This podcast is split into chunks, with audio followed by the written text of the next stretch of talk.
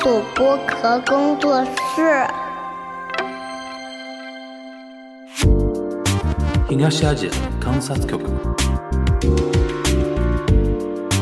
동아시아 관찰국 东亚观察局。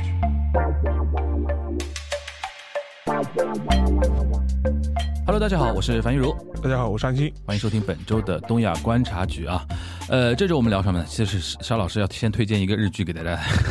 对吧？这叫叫什么来着？呃，它是网飞的一个日嗯剧，它原来原文的名字就叫《The The Days》，嗯，然后中文现在好了，把它把它翻成《何在日月》。何在日月，呃，它实际上就是讲那个三幺幺地震之后，嗯当时处理那个福岛核电站的福相岛关第一核电站，啊第一个第一核电站的一些相关的一些事件吧。嗯因为它的角度的话，它既拍到了就是说当时在第一线的，就是核电厂的一些现场处置的人嗯这些人员，嗯也拍到了比如东京的他们东电的一些相关的一些呃高层，小日向文则好像演的是也是监是监监制制人人啊的，我觉得对好对对像。对我看了一点片段，我这个剧我还没看，但然是后里面片段很好玩。对啊，然后还有拍到了就是比如说当时的那个日本的一些政府的一些运作方式，嗯但实际上面其实呃大家也可以想象嘛，他现在这个片片子更多还是把那个当时的一个处置的过程啊，就这个做了一个还原。当时的话也把很多日本在处置这一系列相关难题时候的一些瑕疵、一些问题啊，也是做了一个曝光吧。然后它里面那些演员也都是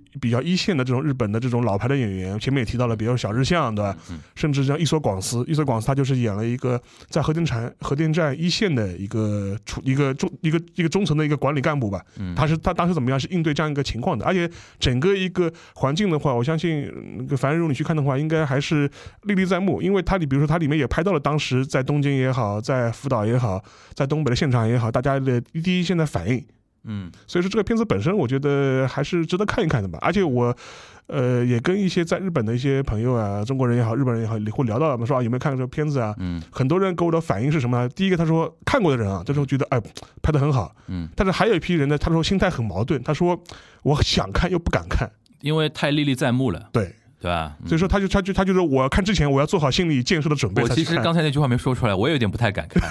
因为本人就是。对对对，亲历 者嘛，就好紧张那个时候，是的因为虽然我们在东京啊是非常紧张的，但是我看片段，就是我刚才还在说小日上文则学监制人对非常像嘛，然后伊索广司应该演的是那个站长吧？，对对对哦，那个那个站长当时是国民英雄呀，对，对吧？就是然后好像是根据他的一个什么日记，对吧？他的一个救灾的日记，好像说改编的这么一个对剧本，然后后他也是参考了一些当时的以很多人的对这个事情的回忆啊，对就对事后的回忆来写。你这点比较佩服日本人在那个做这个东西的时候啊，他很多媒体的一些采访啊、记者啊，然后一些作家，尤其 freelance 的一些作家，他采访的一些人，其实资料还是蛮全的。是的，对于这个事情的还原啊，对，尤其那个谁，竹原雷锋好像里里边演一个类似于像里边一个比伊索广司好像再低一点的一个什么呃主任啊，还是什么的，是是然后他算在真正在那个最危险的那第一线在，呃，在救灾的这么是一个人，对吧？是然后这个这个事情好像。哎，这个剧怎么说呢？就是这其实正好趁这个剧的这个点啊，嗯，你是全部看完了吗？呃，我看完了。看完了，你个人感觉呢？就是我们不说这个事件背景本身啊，就从剧本身，你觉得好看吗？呃，我觉得还啊可以，就是说是，当然了，它跟一些，呃，我心目中拍的比较好的一些一线的这种灾难剧，可能有一定差距。你推荐一个你觉得非常牛逼的灾难剧就比如说《切尔诺贝利》，啊就是前两年拍的嘛？OK OK 那个版本。 OK，当然，呃，当然了，后来他们因为他们俄罗斯也拍过一个自己版本的《切尔诺贝利》啊，嗯但是我觉得两个反正都都都可以看吧，两个版本都可以看吧。但是我是觉得，呃，你拍这种灾难片，其实我觉得无非是有两个出发点，或者是你有两个目的，一个是你想还原一下当时灾难现场的一些实际的一些情况，第二个的话。呃，如果只是停留在这个层次，就事论事在拍的话，我觉得，当然了，你能做到，你能做到这一点也不错了。但是如果想更进一步的话，那你可能就要探讨一下，就是灾难这灾难背后发生的一些深层次的原因到有底是点什么。反省的东西。对，然后在这一块的话，就说像前面我提到切尔诺贝利嘛，当然他呃当然他有他自己西方的视角了，就是说可能对当时的一些苏联，尤其是晚期的它一些政治结构里面，导致在这个嗯核灾难或者核泄漏事故当中扮演的一些角色，嗯呃，他做了一些触及。嗯，呃，像这部片子嘛，就呃就是核灾日月呢，其实他也提提到了，就是比如说当时日本官僚体系的官僚体系，包括那个当时的民主党政府嘛，嗯是那个菅义伟嘛，啊不是菅义伟，这个菅直人，兼职人啊，菅直人然后这两个人其实从日语上念法还不一块是不一样样，的一个念抗，抗兼职人是念抗抗，嗯然后 K A N，然后念一个念 suga， suga 对吧？suga 就是 S U G A 嘛斯嘎，而且就是因为日本人他他名字的发音都不一样嘛，对就对是说你搞不清楚的对。然后实际上面这个片子里面其实也有触及，而且比较有意思的是，我看过《兼职人》，他前些年他出过一本回忆录，嗯就是回忆录里面其实他也是很大的篇幅都是讲他当时处理这个三幺幺前后的一些因为他为什么出这本书啊？就当年被骂的很惨，洗白吧，他要为自己辩护一下，对他要他要为辩自己白一他下要他要为自己辩白一下。嗯然后，但这个事情本身，我觉得实际上面，我相信这个片子其实也参考过监制人他自己角度的一些回忆。嗯呃，但总总体的总体来说吧，我觉得，呃，他本人的监制人他这个事情当中处理的情况，他自己主观愿望怎么样，我先不去讲他。嗯更多的话是反映出他一种或者他当时的这个政权的一些客客观的能力吧。嗯，对对，这个事情的处置本身，实际上面确实是有很多的问题的，对，而且这个问题的话，其实到现在为止都是有很多疑惑的后。遗症，后遗症和疑惑的，嗯而且这个后遗症的话，可能还会延续很长的时间。但是相对来说啊，就是那个呃，这一次网飞版里面他拍的这个里面，虽然有触及，但是我觉得它的深刻程度上面来说，可能比《切罗贝利》还是要差一点。当然了，反过来我说嗯听，到很多人跟我说，他就说就是一种事实的罗列，对对对按照时间线的东西对对来来反映一下但是呢，这个事情本身的话，我觉得还有一点啊，就是因为这嗯片子是、是网飞拍的，啊，还是有点美国视角，呃，也不是往美国视角，什么我意思我的意思是说，这个片子的话，你换个日本的传统的，比如说主流的一些电视台或者嗯这相关机构，他会不会拍？对，敢不敢拍？敢不敢拍嗯因为，拍到多深，他可能也会有点有点忌顾忌或者忌讳在的。就因为核电的问题在日本国内还是相对敏感的，对，而且这个事情的话，因为今年的话，其实我觉得也也毋庸讳言了。反正这个事情就是现在七八月份嘛，那个核废水的事情，其实这两年新闻也是，呃，炒的比较多，嗯大家谈的也比较多。呃，然后你这个片子又是在今年的上半年，呃，应应那就是六月份，嗯，六月份的时候上线的，就贴着上的，就贴着上的。嗯所以说，如果反，因为我相信可能网飞它，嗯，相对来说估计少一点。嗯然后你如果你换了一个日本的主流的电视台，嗯这个事情的话，很他麻自烦他自己就要掂量掂量，说我要不要在这个在这个时候上这个片子去？对对对对，正好借这个机会，我们可以梳理一下啊，因为那个现在核废水应该是已经开已经开始排放了，对吧？啊，没有没有没有，还没有。它预计是八月份吗？呃，现在说最快八月份，最快八月份，最快八月份。就是我们可能八月份就能看到排的这一幕了啊。但是这个东西我就很怀疑，就是它到时候镜头应该没法展现吧没，法展现，因为就是下水下水管嘛。呃，对，他对就吧他这个事情，他这个事情本身啊，它就是可以跟大家梳理一些事实性、事实性的东西吧。就是说是，它这个排放过程的话是非常漫长的，嗯就是大家不要以为这个排放过程是，比方说我排一下这个事情就结束了，因为核灾这个事情的处理本身就是四五十年的一件事情，是对啊，是这个待会儿可以跟大家梳理一下，因为我估计很多年轻的听友啊，因为一一年的时候估计还年纪太小了，是这个整个逻逻辑和事实的一个原因起起承转合还不一定知道啊，待会儿可以嗯因说为现。在它那个核废水的处理问题，就说它现在主要的问题是它那个原来的那个原子炉，它要废炉嘛。废炉对，废炉之后嘛，就说它确定它要有一个那个炉芯要融融化，就是呃就是溶解之后，它要冷却它的问题，对，所以说就需要要大量的水去用海水灌进去去冷冷却它。对，然后冷却完炉芯的这些水之，它怎么处理？就变废水了。就变就变成核废水了。嗯对，因为它进进它进入过炉芯嘛。嗯，然后这些水的话，在此之前，日本方面它是修筑那种储水罐。对。呃，然后我我记得我们在之前的节目里也提到过这个事情，嗯就说你去呃福岛沿线看的话，它的储水罐的话是非常壮观的这样一个场面，嗯就是塞满，就是属于。但是问题是，这些废水罐的话，就说是这些水只是储存在那里而已，嗯到底怎么样去处理它？下一步这些水到底怎么怎么办？嗯呃，因为就是站在日本官方的角度来说，他他的有一种说法或者这种说说辞吧，他的意思就是说，这个事情我不可能无止境的这样子造出水管下去的，对我总归要去处理它的。对，所以说，当时其实很早以前了，我记得是一二一年的时候，当时他们就预计过什么，我二四年的时候，我们已经建造完的储水罐的容量已经到极限了。嗯所以说，在这个时间点的话，我们必须要处理这个事情了。嗯所以说他现在的话就是，所以说呃，要把它所谓的排到海里面去稀释，然后处理过之后排到海里去。其实，在这个方案那个制定之前，其实还有过好几个其他的方案，就比如说还有个方案更嗯打加到嗯月球上去，呃类似啊，那个那个方案是就是把那个水给蒸发了，对就是那个把它蒸馏掉，对，哎就是蒸馏掉，蒸馏掉。所以说，当然，但是后来考虑一下可行性啊、成本啊、经济上的因素啊，可能还是选择了那个排海的这样一个这样一个处理方式。嗯，然后现在嘛，就是说我们现在看到的就是说是原子能机构可能是出了一个相关的一个国际原子能机构啊，对出 IAEA 的 E， EA，对 IAEA，它出了一个相关的一个说法吧，大概意思就是说是说，呃，它的处理水的标准是合乎原子能机构的相关处理的标准的。嗯，就是做了这么个事情。但是，当然了。我们也看到一些媒体说啊，原子能机构啊，是不是受了好处啊？这种事情也很多。但这个事情呢，我暂不评论，因为这个事情我觉得现在更多还只是一种说法而已，没有对任何实锤的认定的东西。而且是很专业的一个东西，对，还是很专业的东西。但我我只是看那个 IAEA 他自己的一些说法，他一嗯个说法，他他说第一个呢，他说，呃，他出了这么一个。证明嗯就意思说，他现在我们我们现在监监测到的，他这个是那个水嗯是符合我们 IAEA 的那个标准的，嗯但是呢，并不是说 IAEA 为日本排放的排放这个行为本身背书，就是你看 IAEA 的表述啊，嗯他的意思是说，排放这个核处理水、核废水，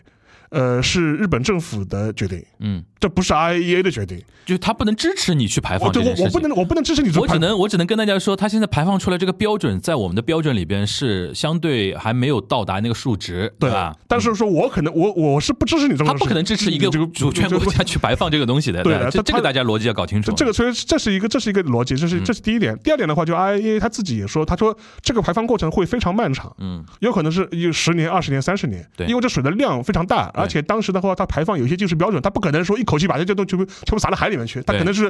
比方多少时间能能排多少，对它是有一对对个相关的一个技术上的一个标准的，对所以说持续时间会很长。嗯，呃，IAEA 的说法就是说他们会做一个，他们要做一个长期的监测，监测对就是你现在是合乎规定的，那谁知道呢？你过了一年、二年，对，呃十呃十年以后，那说不定可能就不符合标准了呢。或者那个时候日本，比如说又是因为官僚体系的问题，又是因为怎么样的一些问题，对，你自己在这个事情的监管上面又出问题了。出问题，这个在日本的官僚体系很有可能，很有可能，而且其实这也是就是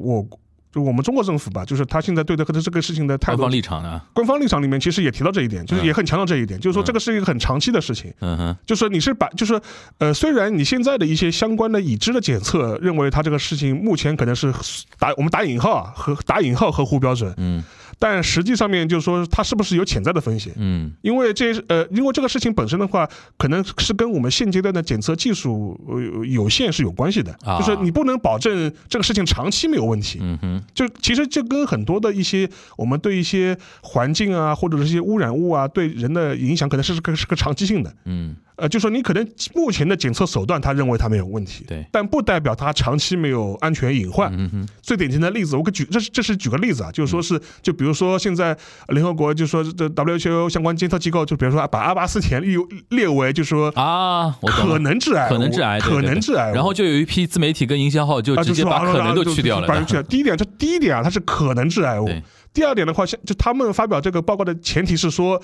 这个东西到底致不致癌，危险性有多大，是需要长期跟踪观测的。对，因为阿巴斯前这个东西可能投入到人体的这种大规模的这种食用的历史还不够长，对对所以说以至于我们监测只能是监测这个最近十年、 10年20年十年、二十年、三十年，对但至于五十年以后它会不会有个长期累积的效应，我对们不知道，我们现在对不知道。虽然我们认为它是可有可能，对吧？这换句话说的话，其实我觉得这个东西的话也是可以拿到我们现在。对这个核废水的态度上是一样的，嗯说它是有它是有长期的风险的嗯和隐患的，只不过我们现在可能嗯嗯不是完全掌握，嗯但是呢，就说是我们就觉得，就说呃，你出于一个负责任态度，你是不是对这个隐患也应该把它降到最低可最低的限度，就是大概是这样一个逻辑吧。嗯对，就即便就是说，大家在一定程度上能够理解说，日本就必须要对核废水做出处理，对吧？但是它也有义务针对你任何一种处理方式。的隐患，长期的要要有一个保险稳妥的，同时要有向国际比较公开、公公公正的公正那个透明的透明的有交交代，对，有一种交代啊尤，其是对邻国，对对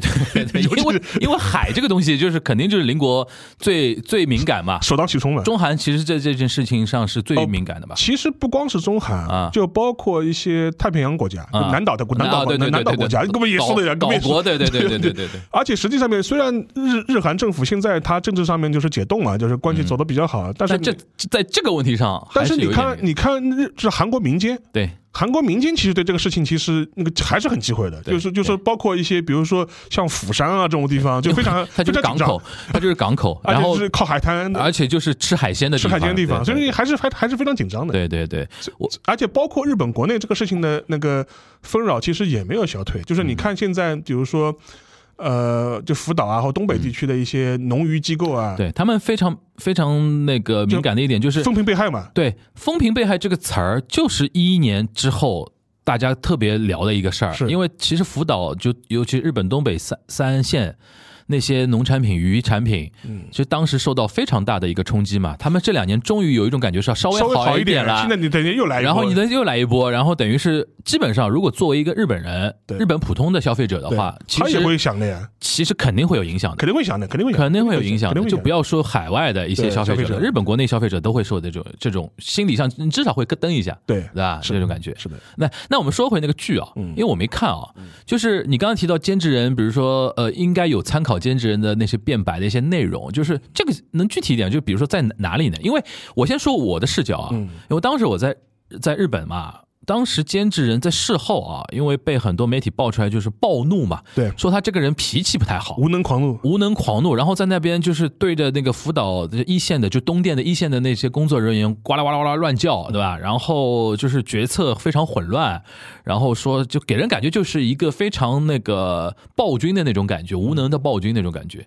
那这次剧里边，你感觉是说是怎么样的一种呃兼职人的形象呢？呃，其实也是有一点，就是他呃，就是第一集刚开始的时候，地震刚发生的时候，他也嗯他是啊他 start 呃就是起点、起点是什么起点？就是在摇吗？地震吗？就是在有啊啊，就是一开始你第一天上班，大家都觉得嗯啊没什么事的，啊还还在闲扯啊的闲扯淡对吧？然啊后突然就开始地震了。啊，然后海啸，还然后就海啸了，然后然后镜头又切回到比如说国会议事堂，大家都在开会就，哎，对那个就个就那个最有名的画画面，画可以面。可以可以。然后我要去 看一下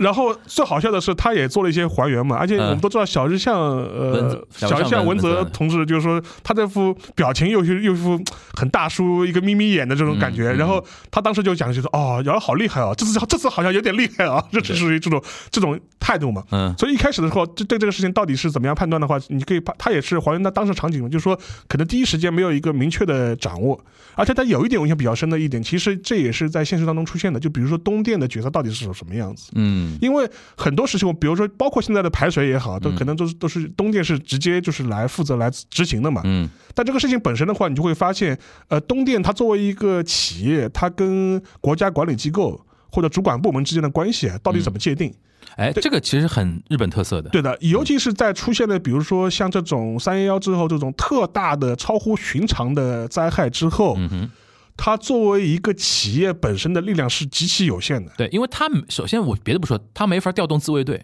对他没法调动这种强警制力啊察、量，警察，他都调动不了，对，然后的话，然后这个时候的话，你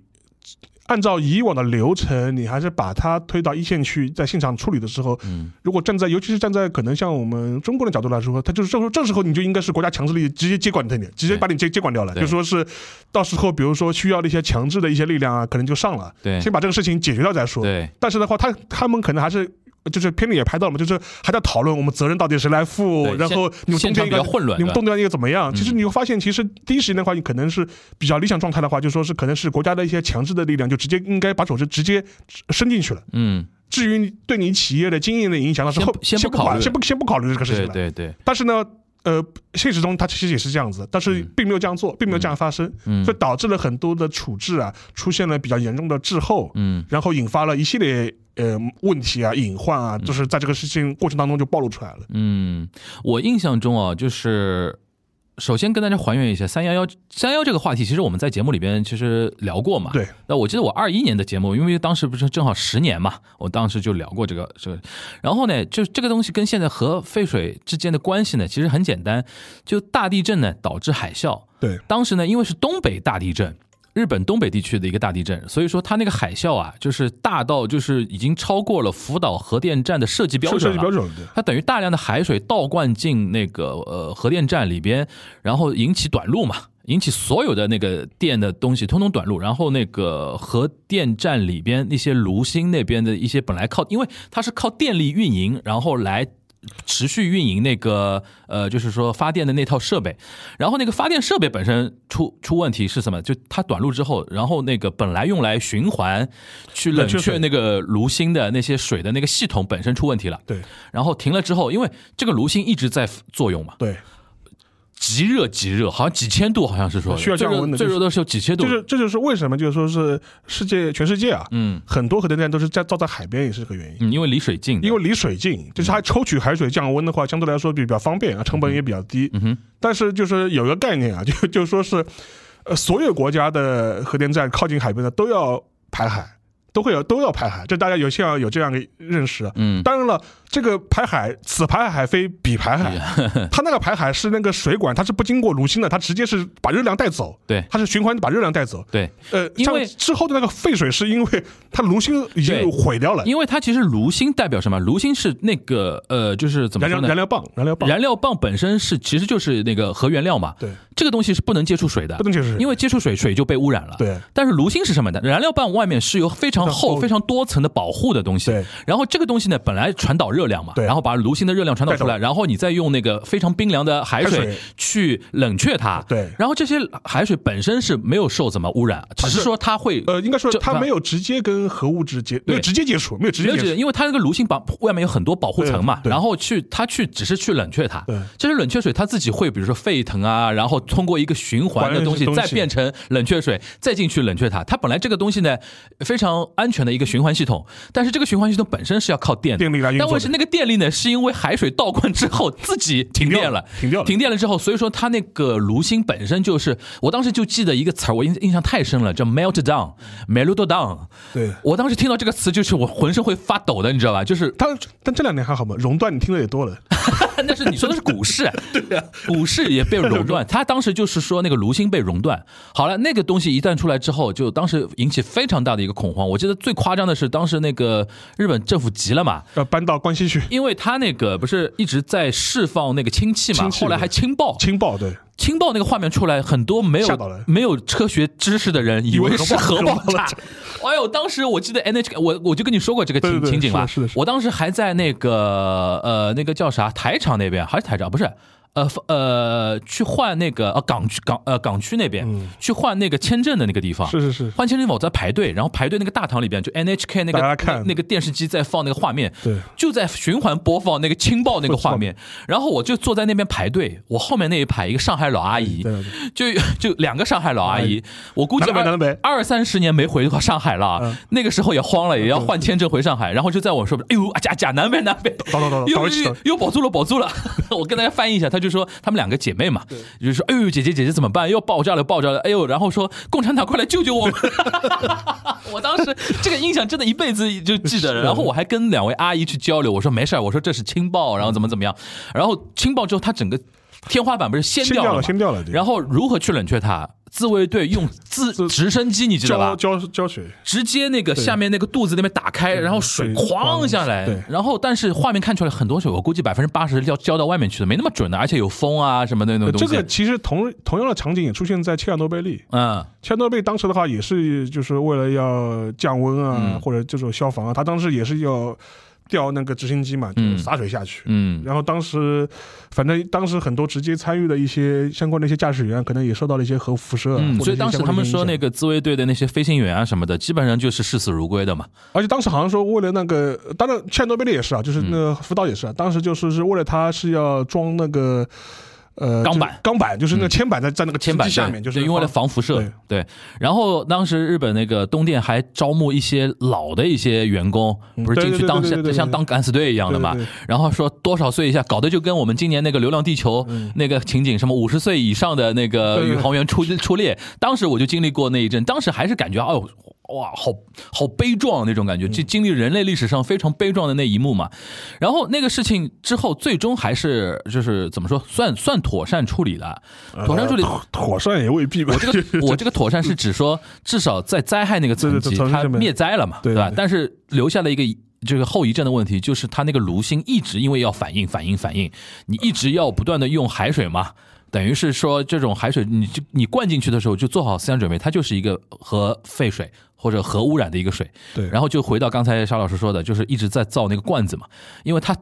长时间没有想好怎么处理这个事情，就一直造造造造造造造到那个那个那一带基本上都是白色的那种大罐子。对，从那个 Google Map 上面看，非常诡异的那而那种且东西还有一个问题就是，当时东电的包括日本政府吧，它的一些废炉作业就非常缓慢。就对一直没怎么成功，一会儿嘛就是人对这种情况放派机器人，机器人嘛又经常失败，就是、嗯然后这个东西呢，都归到当时对于民主党政权的一个批判了。对因为呃，提醒大家，就是一一年，他零九年鸠山由纪夫代表民主党上台之后，等于取代了那个自民党嘛。对。然后鸠山由纪夫因为那个普天间机场那个事情，就是跟那个美军基地那个事情，然后让美等于是美美国爸爸不爽嘛，最后等于是呃换了，把他换了。换上了那个兼职人嘛，对因为他做了一年左右，我记得一零年左右换上兼职人。兼职人一开始没做多久就碰上三幺幺，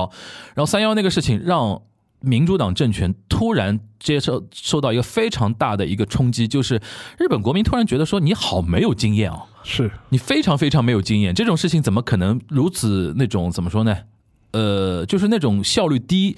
是难以接受的。是但是我个人说，我们持平来讲啊，如果那个时候即便安倍在上面，也不一定能处理得多好。呃我那觉得我觉得是个那个机制性的东西，对是个机制性的东西。你的你的官僚体系体制就是如此嘛是。的这个东西其实大家可以参考新哥斯拉啊，对，是的，啊，新哥斯非常拉，我觉得安野秀明那个讽刺还是蛮到位的。是的，因为那个哥斯拉其实，在那个意象里边跟核是有点关系的嘛。对他到最后还是用它就是冷却核这个方式嘛，它它就是对吧核嘛？他就是核。然后那部电影里边很多一些细节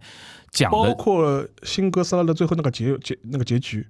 就是那个被冰冻的那个哥斯拉冰冻的的哥斯拉，从某种角度来说，可能你你可以把它理解成一个核电站，或者核电站或者福岛的这样一个阴影吧，对就让你先暂时这个事情是他把永它远竖在那个地它方永。远说在那地方，虽然暂时你把它冷却了，对这个危机眼前的眼前的危机化解了，对但可能你不知道哪一天它哥斯拉又醒了，对吧？对啊你完全不 知道，然后你它里边那个哥斯拉里边，为了冷却它，它反复的就虽然它冻住了嘛，你要随时不断的用新的冷却剂再去冻住它，再去冻住它，但是因为它一旦解冻，你也不知道会发生什么事情，就是这么一件事情。而且整个过程的话，就是说是我觉得是一个很长期的过嗯程吧，所以说。呃我觉得这个话题呢，我觉得聊聊这聊这么多也差不多。嗯我最后呢，可能想推荐大家一本书，可以去找来看一嗯看。我是一本漫画，是一个法国的一个漫画家，叫勒勒巴热。嗯然后他在呃一五年的时候出过一本书，叫《切尔诺贝利之春》。然后国内有翻译的，是出国内的那个有一个译本的，它是个漫画了，呃，他就是把他自己去切尔诺贝利那个遗址的这样一个嗯参访过程，就画成了一个漫画，而且呃，同时的话，他在这本书里面还附了一个后，还附了一个有个附录，那个附录就是福岛合记，就是他发完这本书，画完切尔诺贝诺贝利之后呢，他也去了一次福岛，去福岛做了一个实地的寻访。而这个画里面就说是他把当时他所见所闻，嗯做了一些非常有意思的，以漫画的形式做了一个呈现，而且他有有几段我印象很深。他说，包括在切尔诺贝利，包括在核岛，他刚刚去的时候，他就会发现一个很诡异的场景，就是说是因为很长一段时间人类在这个地方消失了嘛，嗯就人人迹罕至，嗯哼他就会发现进入这个片这两片区域之后啊，就是他打引号的生机盎然，知道吗？就是绿树啊、森林啊，似乎就是就是说异常异常的繁盛，嗯然后甚至他也能看到很多的这种野生动物在里面出没，小鹿啊什么的。那但是他画的时候，他自己把那个场景，他说自他自己是穿了个防护服的，啊然后在那写生，穿了个防护服在那写生啊。嗯然后身边这种滴滴滴滴作响的这种核辐射的这种这种监测仪器啊，就滴答作响，嗯才提醒他说你在处在这样一个不正常的这样一个区域，有危险的这种区域。嗯但他眼前是看到一片绿意盎然，知道吧？嗯，你觉得这个东西有个什么样的隐喻吗？还是什么意思？我对啊，我觉得就是某种程度来说，我觉得就是大家要看好，就是看看到这种相关的一种本质上的东西是到底是到底是什么？对，我觉得对生命的认知嘛，对，就上面你看你看法到你看法到到底是什么？对，啊就是因为说我们科技到了某种程度，你才有所谓的辐射这个东西的一个认知，但是对于大自然来虽说，然说大家没有没有感觉。对对，他是他是他是不他是不在乎的，他是不对在乎他是不在乎的，对就对是是你们人类自己怕的要死，就是对说对对或者你们人类也不叫怕的要死，就是你们人类在意这些事情，对你对你的自己的这种生命也好，你或者们有意识，你们啊有意识，其实绝大多数生命是没有这个意识的。而且某种程度来说，你现在看切尔诺贝利啊，就是嗯说是这个区域的它本身的呃生机的状态、恢复的状态，某种程度来说，可能是对，因为现在很多人会觉得像切尔诺贝利这个地方，它是个死亡区，知道吧？对对对，那其实不是错了，其实错了，其实错了，不是的就是错了，其实反而是大自然把这个地方夺回去了，因为那些动物即便受到那么大的辐啊射，不是它也不是马上死，就 对对对对它只是说辐射都被它吸收进去了嘛，对吧？它可能在它可能在生存健康或者说到一定程度时候，它会有问它题会有问题，但是在那个那个状态下，对它是没没有什么影响的，吧？所以说我不觉影响得它生命。我所以说我觉得某种程度来哎说，这是蛮有意思的蛮有意思，这个很很诡异的事情。嗯但是我觉得大家可以找来看一看嘛。我会觉得我我是我印象很深的一个漫画《切嗯尔诺贝利之春》，然后它后面有个附记就是福岛核记，那嗯啊嗯我推荐一个一个事儿很有意思。前两天我看那个一呃，就是推推特上面，日推上嗯面在传一个什么截呃一个画面嘛。这个画面呢是当时三幺幺的时候啊，就兼职人去那个当地的一些体育馆啊去视察视察慰问慰问，然后被当地的那个居民狂骂嘛。对。当时呢，在十多年前呢，是作为兼职人的一个非常负面的东西在被他传播的。但最近他们在传播的一个什么点呢？你知道吧？嗯，就是因为岸田也好啊，然后前面的安倍也好啊，老是体现出一种傲慢，你知道吧？就权力的傲慢。嗯。尤其长期政权之后啊，或者说你像那个岸田他儿子的那种事情啊，对对然后安倍不是太太的那种事情啊，然后比如说那个推很多东西都是强制推啊，什么什么，然后他们那个那天转那个兼职人那段东西的一个点在哪里？他说，再怎么说，这个首相还是能够听取 老百姓， 就是你你骂他，他还能停下来听你说。对他说，如果是安倍的时候，身边的那帮保安就把你架走了，嗯然后怎么怎么样。然后我想 想，哎，大家有的时候还蛮难伺候的， 就那种感觉。呃，我记得是安倍时代出过一个新闻，嗯，大概我忘了是一七年还是一八年的时候，嗯当时是他在北海道，对，我知道你想说那个，就是有一次是一个北海道有一个抗议嘛，对然后那个那那抗议相对来说可能比较激烈一点，就对说是然后喊的比较口号也比较激烈，对然后那个拉的横幅也比较激烈对。后来是被那个安倍的保镖等于是架走架走了嘛。嗯后来这个事情就引发了很多人的抨击嘛，意思就是说、啊，你人家就是喊两句怎么了？就是你对就你就反应这么过度安倍过度还过度安保，安过度倍安还有一件事蛮蛮有意思的，就是当时好像在秋叶原还是在，反正在东京助选的一个事情。然后他因为在一个闹市助选嘛，而且你又是公布行程的嘛，很多左派的那些人就埋伏在那边。对对对。然后他一开始开麦哦，下面所有的人开始喊口号，对反对他的口号。然后呢，他有拥趸的，对的，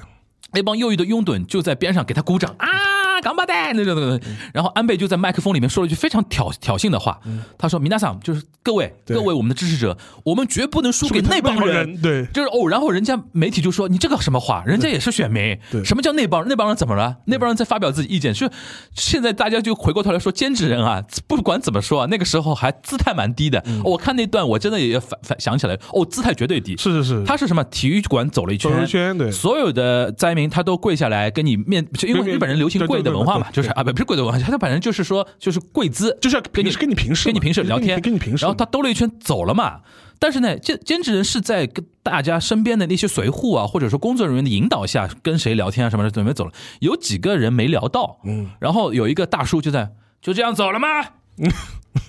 红多尼诺嘎，然后哎，然后呃，那 个嗯先生说这不都怎么了？怎么了？怎么了？怎么了？他说我们等你等到现在啊，啊几个对小时了，你这样晃一圈就这样无视我走了，这真的可以吗？然后旁边他太太说我们真的对你很失望， 然后兼职就过来说重新再跪下来跪下，哦，就听他足足骂了三分钟，足足骂三分钟，你看到后面就惊呆了，一个对一个首相啊，就这样被骂三分钟，然后那段视频现在就被这样说说这个人至少还还还还比较低姿态的，我说我说这个这个事情让我印象还蛮深的，对能能力差差了点，那这态度还蛮好呃，对认错态度比较嗯好，对吧？然后关于这一点呢，其实今天还有一个事儿呢，就是我一直还最近这段时间还挺关注的一个事情，其实也可以跟这件事情接是进行一个结合，其实都指向日本的有的时候啊一些体系的一些效率的一些话题，嗯，和中央和地方的一些配合。你其实刚才你提到东电嘛，对对吧？东电，我当时东电当时在十多年前真的是就是大家对它负面负评后非面嗯非常厉害，对，然后呢，最近有个什么事儿，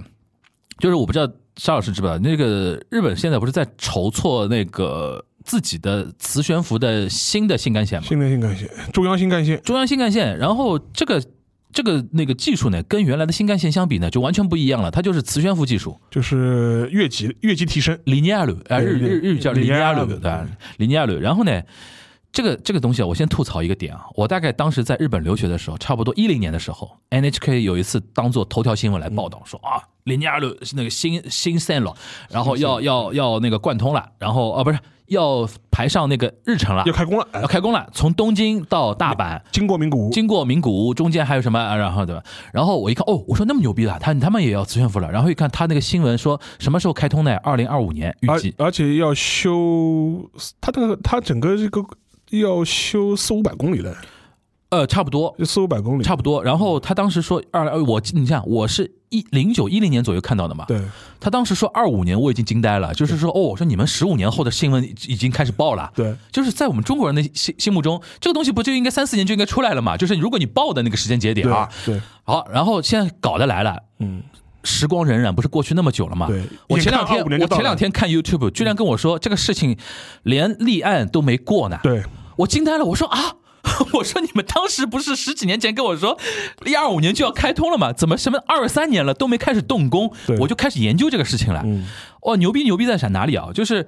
这个事情啊，就是它沿路不是经过很很多多都道府县都道嘛，府县从对东京开始一直到大阪，沿途大概所有的呃都道府县基本上都 OK 的，嗯因为大家对于这种建设啊什么的基本上都欢迎嘛。而且可以带人流，带钱流，哎，而且甚至像山梨县这种，对山梨县其实现在在日本来说，人口流失和老龄化非常非常严重严的严重，非重的地方常非。常严重。山梨县的知识他都支持。其实说老实话，我觉得啊如果这条线如果造的话，对于山梨县那种老龄化或者那个就是烧子化会更严重。为什么？它更加强了大都会的虹吸效果的。呃，但但也有可也有可能是有反作用嘛，就比如说我我住在山里，去大都市比较容易嘛，对，但是你就更容易离开嗯山梨嘛，对吧？就是，但是即便如此，因为我看山梨县的那个知识啊，他还是比较年轻嘛，他站在一个比如说国家的一个高度，或者说一个建设的高度，或者怎么样，嗯他还是支持的。卡是卡在哪里呢？静冈县的那位知识， 对，原来后来我才知道，原来静冈县这位知识这两年啊，在这件事情上面就是存在感非常踊跃，对，上蹿下跳，上蹿下跳，他为什么呢？就是我这个事情我，我为什么研究那么久啊？我一开始都没懂他的点在哪里，你知道吧？嗯后来反对我反对理由在哪里反对理由我没懂，然后我后来看了一下才懂，就是。日本有一个中央山脉嘛，其实也是中央，是横亘那个日本的本岛、不本州岛的嘛，它叫什么阿阿尔卑斯山脉日。本日本阿尔卑斯，这这个这个点，我跟很多中国朋友聊，对大家都没听 懂懂懂啊！阿尔卑斯他妈的不是在欧洲吗？就日本有一个中央山脉，日本人把他们自己也命名叫阿尔卑斯山脉。对他们甚甚甚至有很多酒都会说什么我们是阿尔南阿尔卑斯啊南阿尔卑斯哎山山山脊上面很多水都是天然泉水天然泉水，他对就说我们是南阿尔卑斯天然泉水，看不懂就看不懂，就是就是崇洋媚外，崇洋媚外， 常没有到这种程度，你就是喜欢欧洲到这种程度，我也是服了。然后呢，就是。南阿尔卑斯山脉，其实，在静冈县那个地方，它有非常多的一些出出水口啊，对或者说一个取水的一些水源嘛。然后呢，这个事情就成为，就是现在你比如说日本的一些，比如说呃，不光那个矿泉水啦，比如说 whisky，对威像我们沙老师喝喝酒的就呃，知道，包括山梨的，它山梨它产那个葡葡萄酒的嘛对，wine 的嘛，它也会说是我们是南北葡葡萄酒、whisky 甚至清酒这些对水源其实很要求很高的。高的，对，所以说呢，就是静冈县那个地方呢，他一直觉得说水是他的一个，就是他所谓的矿泉水或者是天然水吧，是静冈县的一个非常重要的一个资源，对对吧？然后这个事情就来了，有一些在那种怎么可行性调查过程中呢。就是静冈县的那个知识突然提出一个事情，他就说，在这个沿路沿线的那些可行性调查过程中，他发觉如果这个地方造车站或者造造线路，就是那个铁道那个线路的话，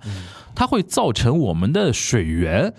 受影响，受影响，这影响可能是污染，嗯可能是我们的水水量变少。哎，这个就不就影响我们静冈县的一个一个利益一个了嘛一个利益了嘛，对对吧？这个水去哪儿了？对，对吧？我们要向去哪儿的这些地方要要索赔啊，就是比如说啊，你山梨县对，因为开了这个东西，它水流改道了对，或者说它的本来一个一个水库，或者要要改或者怎么样，所以这个我本来南阿尔卑斯山脉的天然泉水就汇集了你山梨县，那我得问你要要要要好处啊，对吧？或者说你那个 J JR 东海东海公司。对，因为它那个东海道嘛，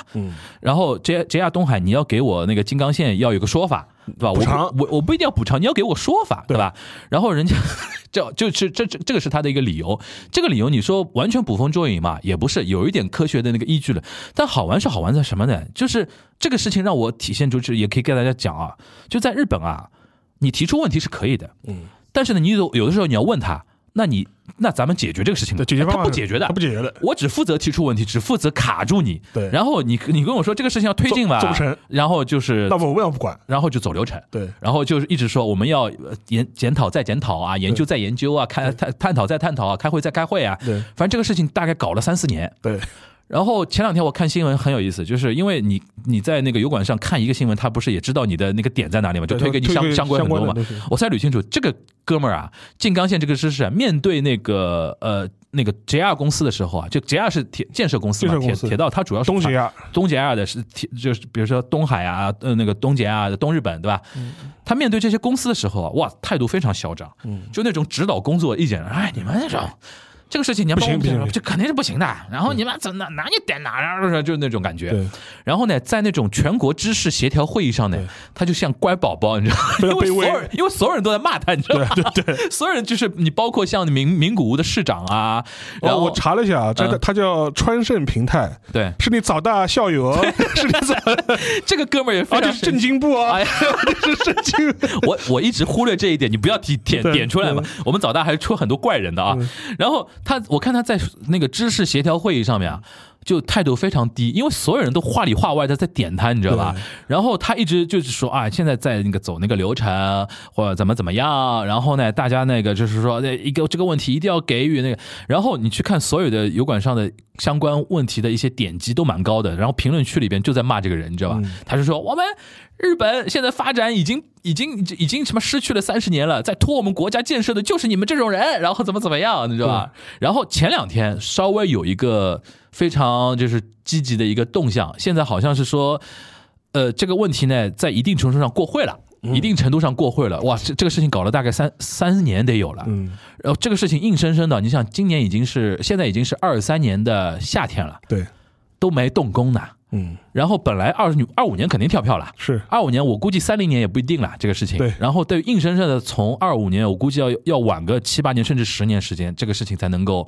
呃那个造造出来。所以说这个事情让我非常感慨，你知道吧？就是那种互相之间扯皮的那种感觉啊，就画风特别熟悉，对。对吧？关于这一点，那个沙沙老师，你看下来有什么感觉啊？就是不是，我觉得，呃，首先一点就是说，站在静冈的角度来说，其实他反对，或者是像静冈人，或者对这个事情不是那么特别特别感冒，我觉得其来有自吧。嗯，因为其实如果你熟悉日本地理的话，你就知道静冈本来就是日本东西交通的呃要道。日本的武汉嘛，对，日本的武汉，日本的武汉，日本的武九汉。省通衢的。就换句话说，对静冈来说，你有你这条呃这个新呃中央新干线，没有你这条中央新干线，我现在已经是九省通衢了。嗯，是所有的日本东西交通都要经过我，对就我的我的那个战这个交通上的这种呃重要性啊，嗯，其实已经是数一数二的了。对。所以说，你多这条线与我的这种收收益啊、增益啊，其实是有限的。其实说穿了就是你再给我一点好处。呃，对吧还有一个就是，这这，嗯就是我换换换句话说，说你这条中央新干线也好，磁悬浮也好，就是对周边的县市，对于周边的这种都道府县的益这个受益啊更多。更多，对于我来说，其实只是一点小益，嗯而且我已经是掌握了这么大的流量，我获得了这么大的利益，那我更自然不积极做这个事嗯情动力不足嘛嗯动力不足嘛，就说是我已经是或我已经是这样一个位置了，而且实际上面，呃，因为这个事情本身的话，其实如果如果如果这个磁悬浮中央新干线修通的话。嗯他们的预计啊，就是大阪或者是京关西到京都呃到那个东东京京的往返时间可以缩短在三刻钟以内，对这四十五分钟就到了。四十五分钟，你想想看， 东京到到大呃大阪阪啊就是四十五分钟，太夸张了。但是对京都来说，我勾搭萨嘎勾 搭萨嘎， 对对对这个他最希望你们都到我这边停一停啊，因为对吧以前东海道新干线的话，其实已经经过静静冈了，静冈有大战的静。冈有大战的嘛，就说嗯是所以所以从他的角度来说，我没有这个动力来做这个事情这。次啊，就因为这个事情啊，他们那个知识协调会上面，对于静冈其实给了到很多的一个妥协了。对因为本来他就就他一直想推一个叫静冈星空港嘛，对他想他就在静冈星空港那边做一个有点像我们虹桥一样的综合交通枢纽。是他说造一个，比如说里里女啊，就是那个磁悬浮造一个站，本来这个站呢是在可行性方案里边是被否定掉的，因为人家觉得说我就是要追求东京到大阪的快速通过呀，对，对吧？你中间再给我站暂停，那我他妈搞的还是两三个小时，有什么意思呢？对对所以说很多站是被去掉的。但是这次啊，为了他能过，他就说啊，所有的知识就是说，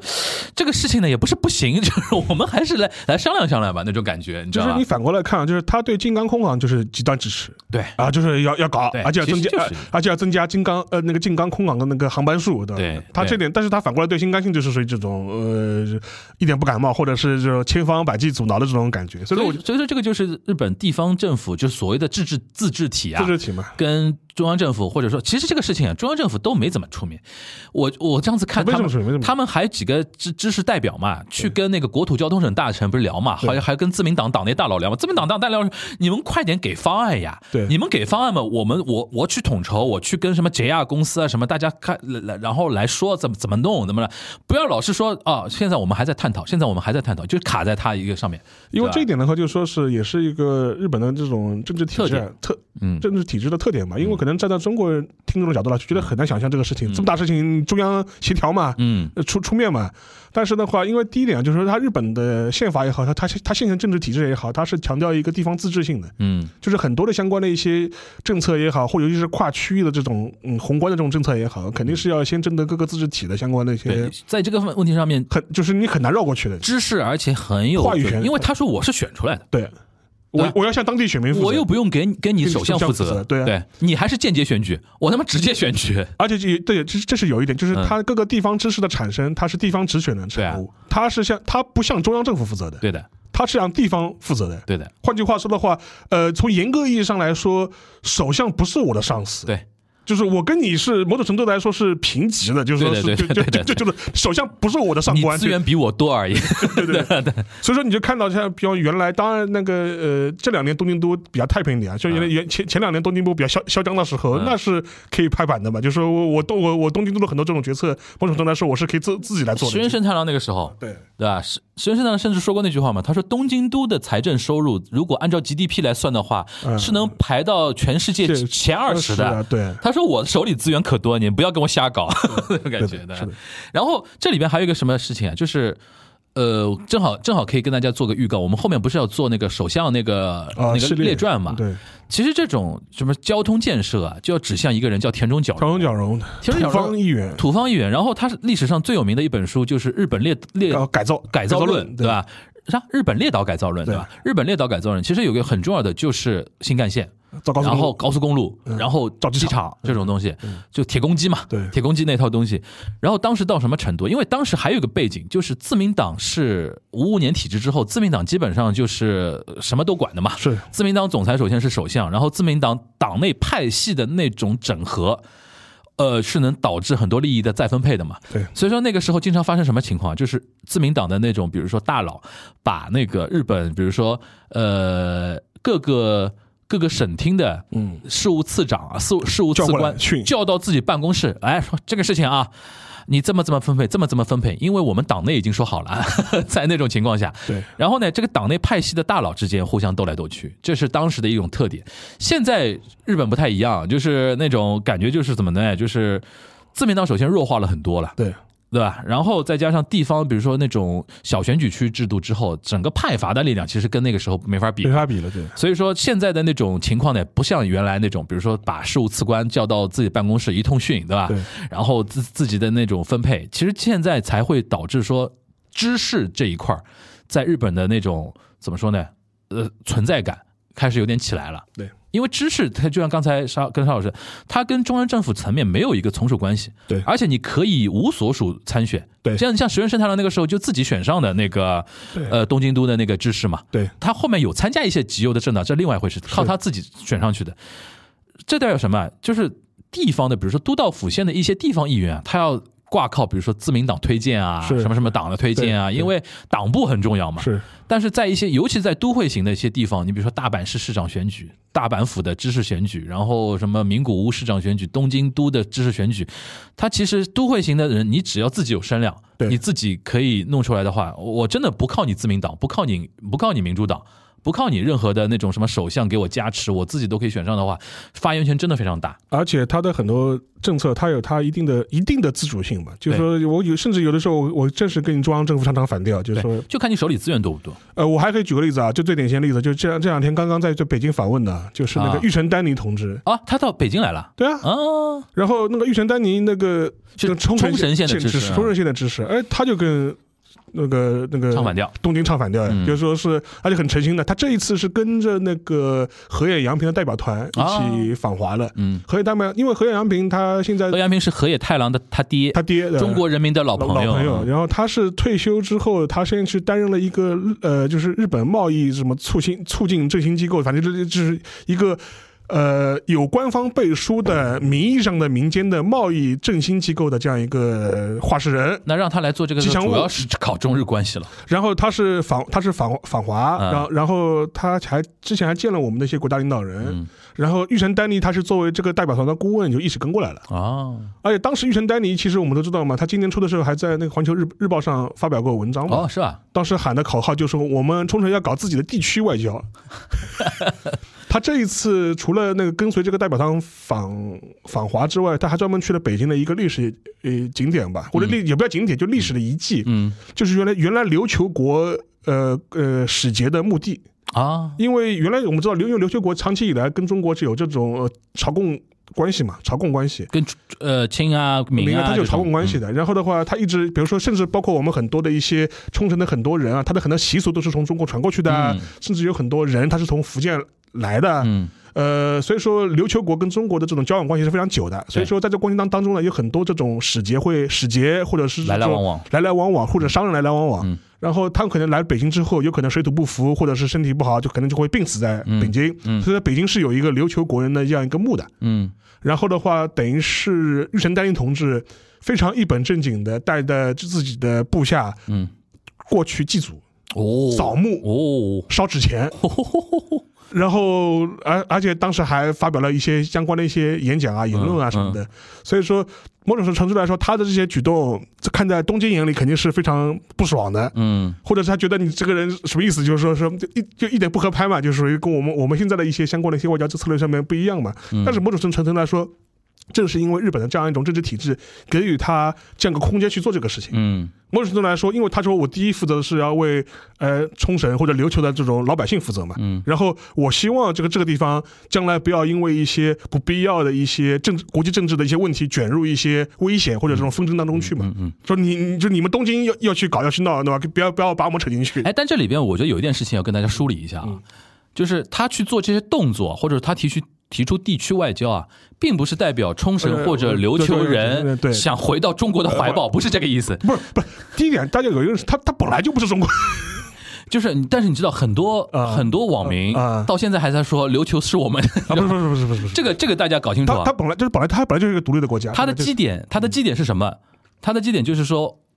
因为现在呃，日本某些人啊，在煽动中国威胁论啊，对或者或者说站队美国的那一套套那个博博弈的那种东西。然后呢，琉球人或者说像玉成丹尼这样的人，他就提出说，因为冲绳是美军基地最多最的多地，方，万一出问问题题的话，冲绳是最危险我们首的当。其冲。对的，所以说，即便你中央政府层面，就是日本中央政府层面，在嗯搞搞各种各样的什么军备竞赛啊，或者怎么怎么样啊，他作为琉球我我对人对或者说冲绳人，他要跟中国搞好关系对是，的他是这么一个逻辑。是的，而且再加一点呢，就是因为美军基地的问题，那么多年，他其实跟中央政府或者说一直对着玉杠成丹尼那个势力的对人对，长期以来跟那个中央日本中央政府，你就是以以那个琉球日报对对为为为为代表嘛，代表对吧？然后冲绳 daily 都是一样的，天天跟你喷，天天跟天天跟中央政府喷，然后以他们这帮人呢，基本上呢做这种动作呢，多多少少还带有点恶心你中央对政府的，这就是种就感是觉就是的，恶心你，对天啊天恶心。所以说，说在这点呢，大家就是看看过效果就知道了。啊而且这个事情我觉得是就是对一神单间来说，它这个东西呢，有点就是借华治日的这种感觉，就就就就就就是，哎，我我就是纯恶心你纯恶心你，就是对或者是就是在一就是或者是逼迫你在一些政策上面要对我妥协，对或者是你要给我点更多的利益，不然你就管不了我在国际上说什么说话说了。什么话了。而且而且另外一点就是，玉成丹尼。呃，他自己是日美混血啊，或者是琉球日对美国混所血以啊。说你刚才说祭祖，我就是很奇怪，你他妈祖不是美国人吗？ 那不管吧，我有那个那个50%十的好吧好吧那个琉球血血统吧，就是。 所以说，我觉得，但是我觉得从这些小的一些新闻吧，你是嗯能看出来一些，比如说日本政治内部的一些语境吧。就说这也是回到前面那个，像金刚现在为什么能够死扛这个事情，就是对因为对，因为中央政府本身来说，我们那我没办法强迫你静冈县一定要开，嗯一定要修啊，就是然后这个事情为什么静冈现在突然松口呢？嗯跟这个事情持续发酵，让静冈县内的选民啊也分裂了都有点分裂了都有点对他的观瞻有点不好的情况下，他自己马上能阅读空气的嘛，对的对的就就顺水人情就推过去了。对对对对行，其实今天这期节目非常非常有意思，非常小的两个点，我们都能看出日本的一些现在的，比如说从中央到地方的一些非常特殊的一些关系啊，然后甚至有一些民间的公司，你就比如说大到像 JR 这种公司，大到像东电这样的公司，它其实在某些程度上都会跟。政府在很多层面发生一种非常复杂的一些局面，对对吧？在这个问题，比如说在那个怎么造新干线的问题啊，或者说处理核核辐核射的核问题对问题上面，你平时太平的时候啊啊，什么都太什都么什太么平都，都太平，关键节点一来呢，就很麻烦这个事情，对吧？到底这谁管？哎，到底谁管？所以说这种很小的问题呢，也可以看得出来。所以说有下有有有机会呢，大家呃可以关注一下这方面事情的一个发展。然后呢，就还回到说我们我跟那嗯个沙老师那个列传啊，在已经在准备了啊，已经在准备了。然后锐意准备 中，锐意锐意准备中，然后期待说那个在暑期吧，我们在暑期那个能够推出来啊，是希望大家能够支持啊。然后名字还没定，最后对名字没定，但是方向呢，基本上就是聊那个日本的一些历史上，尤其战后吧，对战后历战后史上的一些战后几个重要的。我们我我们我把它称为叫能够称为叫宰相级别的那些首相人物，有一些那么一年做一年也就算了，对吧是？比较重要的几个人，我们跟大家稍微盘一盘，啊就是他们他们的执政时期，可能也是代表战后日本的一些重要的发展节点。对对，他可能时间，呃有的人可能时间没那么长，像安倍那么长，对，但是呢，他发生了一些非常重要的事情，是。对吧？那我们可以跟大家也聊一聊，好吧？对，那我们然后我觉得最后还是呼吁啊，希望日本政府做一个负责任的政府 啊，行行行，大家都要负起责任，大家都好要吧负起责任好好好，那今天这一期的多元观察就到这边，大家拜拜。拜拜。